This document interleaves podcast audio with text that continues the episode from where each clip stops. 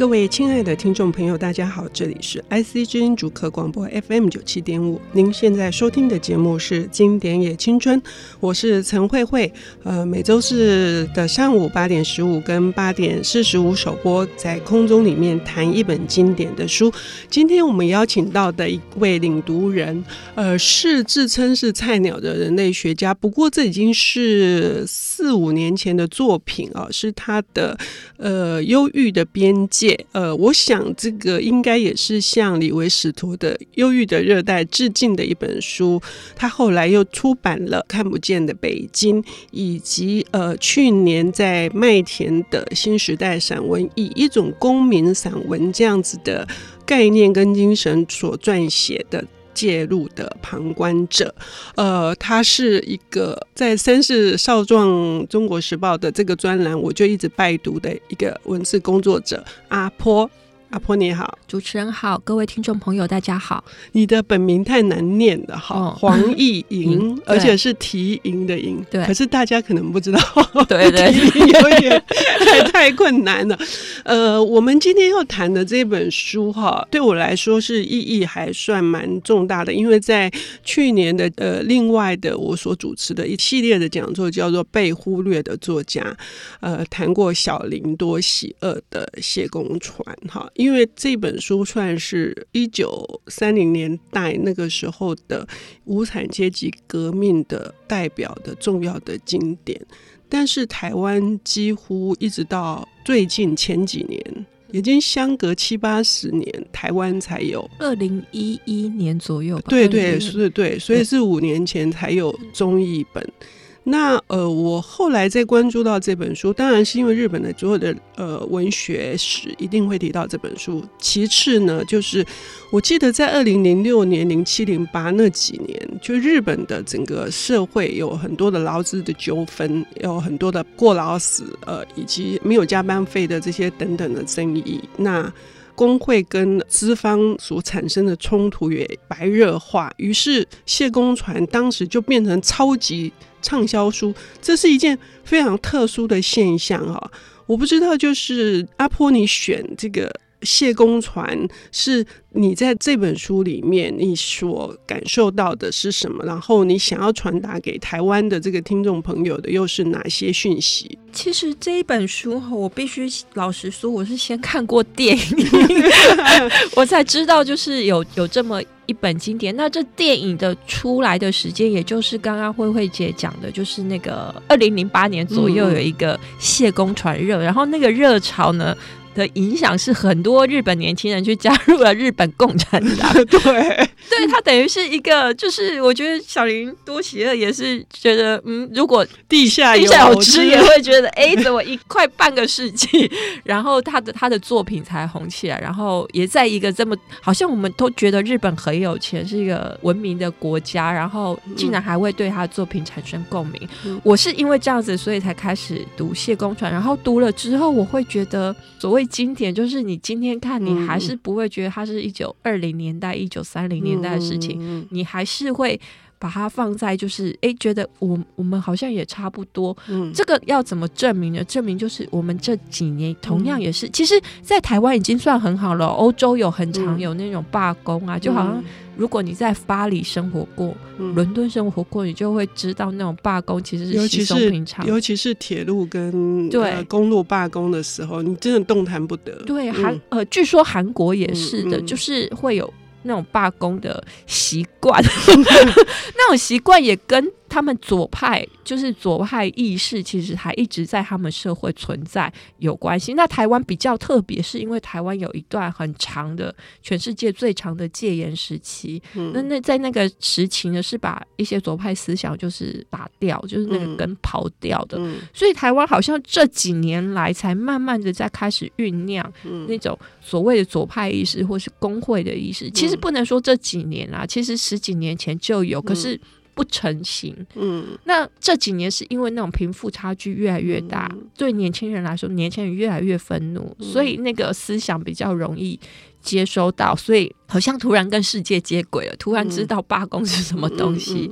对，那这样的情况下，其实回头来看谢公传是是有意义的，嗯、就是你可以了解，他不是。工人阶级的问题，或是它不是一个只有你你的公司或是你的产业的问题，它其实有有时候是跟国际。因为我觉得谢公船哈，就是他这本值得读，它不是只是一个船里面的劳资纠纷的。我们是不是可以稍微讲一下这个故事？我我我先简单的说一下，就是小林多喜二，他是一九零三年出生的，那他大概在一九二零年代，一九三零年写下这本书。那其实回到这个背景是日本。打过日俄战争，然后跟俄国有一个很纠葛的关系。嗯嗯、那是他在一个在第一次第一次世界大战结束之后，那那个时候其实有一个全世界都有的经济大萧条，嗯、那这对日本来说其实有一个非常重，尤其是一九二九年。整个金融危机大崩溃，世界的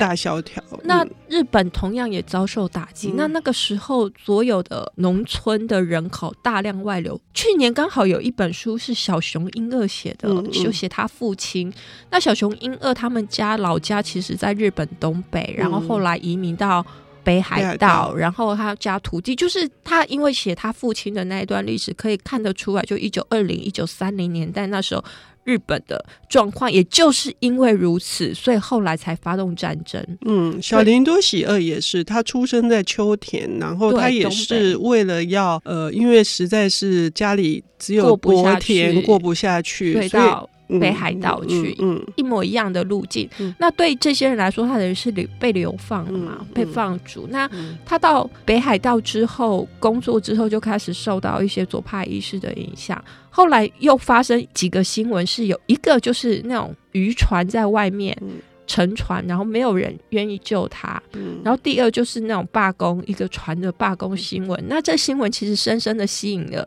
那时候就是开始有劳工意识的跟共产意识的小林多喜二，他就开始去做调查，嗯，就去去采访，深入采访之后，把这些素材就是罗织起来，变成就是这一本谢公传。所以它不是一个完全虚构的故事，嗯、它其实背后是有一事实基础，就是。存在的那个状况，那大家知道北海道跟俄罗斯其实很近，嗯、所以你要去捕鱼，你其实有遇到，其实就像台湾 跟日本、嗯、跟台湾跟菲律宾这样，就是有渔权，就是那个的关系，嗯、所以它其实放在一个国际外交跟局势情况下去描写一个船上劳工跟资方的身份。嗯、那这个故事呢，就是这一群活不下去的人，嗯、他只好让自己。上船了，那这些人其实本来都各有背景的，有的人是矿工，有人是铁路工，那他们会在船上分享说啊，为什么他们今天会上这条船？就是之前他可能当矿工的时候有多辛苦，多辛苦。嗯、那呃，铁路工有多辛苦，多辛苦。可是到了这条船上，又是另外一种辛苦，才知道是另外的地狱。对，另外的。也有学生，也有学生可能才十几岁，对对，他可能还是东京的大学生，对，对，然后在那边。工作，那有些当然是孤儿啦，嗯、或是就是非常穷苦的人。那在船上生活其实并不好过，然后他们必须想办法在这船上生活下去。可是那个雇主有一个监工，嗯、对，他是代表呃，就是即使是船长。都要服从于这个监工的命令，因为这监工代表的是船公司。嗯，那这船公司呢，就是里面书里面有讲述，哎，因为这些蟹工船，因为捕这些渔获，这些蟹，然后做蟹罐头，他赚了多少暴利？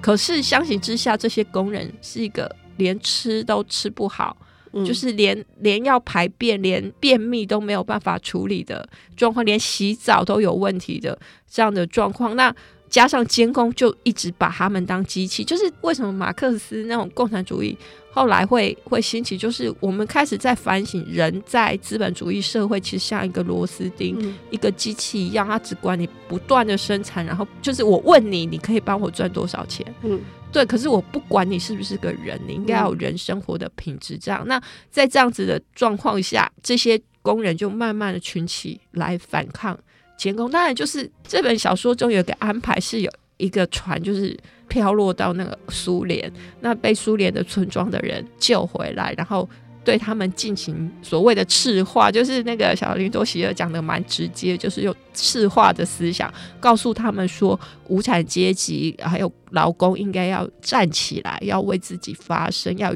要获得自己的权益。这样，嗯，在这样子的情况之下，这一艘船，这些渔民，他们拥塞在这个甲板的底层，就像他们形容那个地方是粪尿味，完全没有办法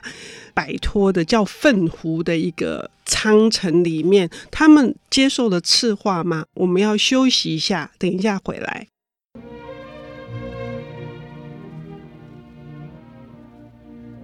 欢迎回到 IC 知音竹科广播 FM 九七点五，现在进行的节目是《经典也青春》，我是陈慧慧。今天邀请到的领读人是去年出版的《介入的旁观者》公民散文，也就是关注所有公共议题，包括社会劳工运动以及底层的人们他们的困境以及他们何去何从。那所以带来的这本书是无产阶级革命，也是马克思主义代表作经典。好，是谢公传呢。这本书的封底有一段文案，就是强烈的表达出这个精神，就是对于在那个东京湾之内那些高耸的、漂亮的、时髦的摩天大楼里面的董事们来说，工人死在北鄂霍次克海根本就不痛不痒。呃，资本主义帮助我们的经济复兴，可是人呢？人是什么东西？只是一个生产的机器嘛？产能是最高的福音的标准，所以在谢工船上面的监工，他就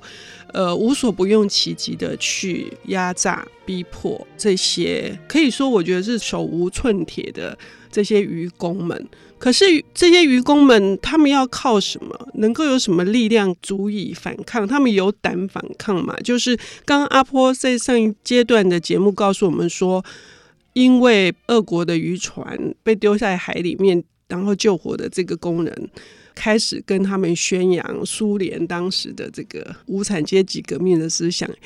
要赤化他们。那后来呢？他们因此而改变了，或者是他们真的敢提起勇气来为自己抗争吗？呃，没有，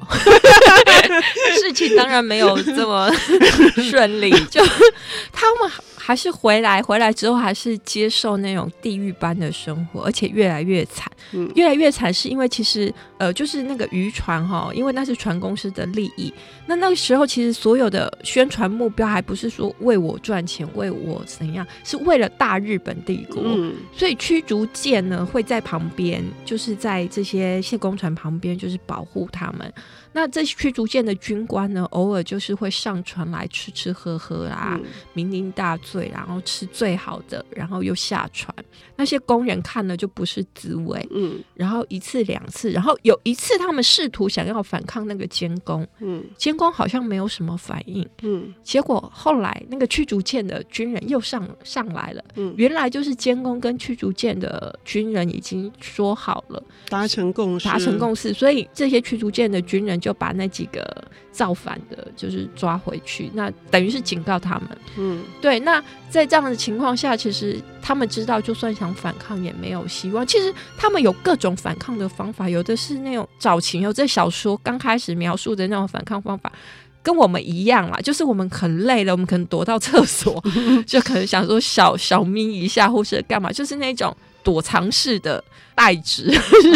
偷懒代工、代工，对。可是没有用，很快就被抓到，而且更惨，就是被毒打，反正就接受更惨的命运。所以他们后来慢慢的发觉说，他们好像什么方法反抗也不行，嗯、然后代职也不行，那他们应该怎么做呢？后来开始有人就说，好，那我们说好，我们可能两个人，我们就不做，嗯。嗯两个人罢工，三个人罢工，对，四个人罢工，那个情况就不一样了。嗯、就是他们开始发觉那个监工完全没有办法了。嗯，对，就是不知道该怎么办。然后当人数罢工的人数越来越多的时候，那个监工也是完全无力。我记得我在电影看到的结局比较惨烈，就是他们是真的群起反抗那个监工，吧让监工就是就是获得。跟他们一样的待遇，就是比较粗暴的那个。可是，在小说是那种沉默的罢工去抵抗，那监工的结果也不清楚，就是其实还不知道那监工后来有没有得到报应。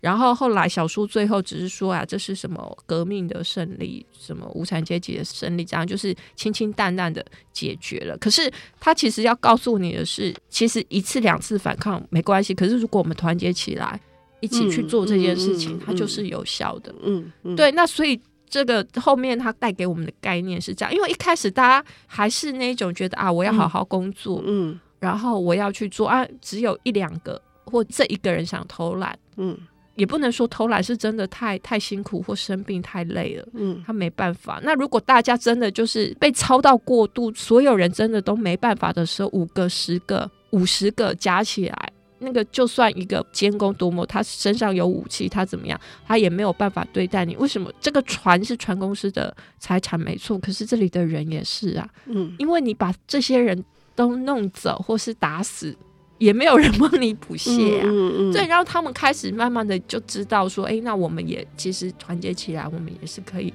做到一些什么的。然后这个小说就结束。我看这个小说里面，就是那些驱逐舰上的军人上来饱餐一顿之后，那这个监控因为他自己已经他有后盾嘛，后盾对，对，所以呢，第二天他就若无其事。第二天他们看到的那个。公告我觉得蛮惊人的，就说公告是这样写的：一发现有人工作怠惰，便会施以烙刑，成群怠惰者罚做勘察加体操，并没收工资作为惩罚。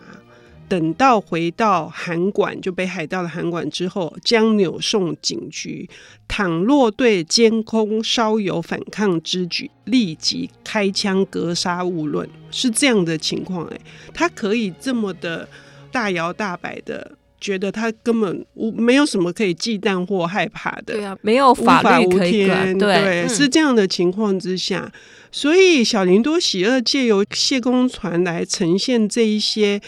工人们他们的这种受迫害的状况，但是后面就像刚刚阿婆说的是，在最后又阐明了一点，就是这种胜利是即使他们被遣散，他有一个概念，就是这些人都是一个包子，可以散发出去的，就算到别的工厂去，那他也至少埋下了就是一个种子的意思。对。嗯所以这个象征的意涵是不是也是零八年它变成电影，给了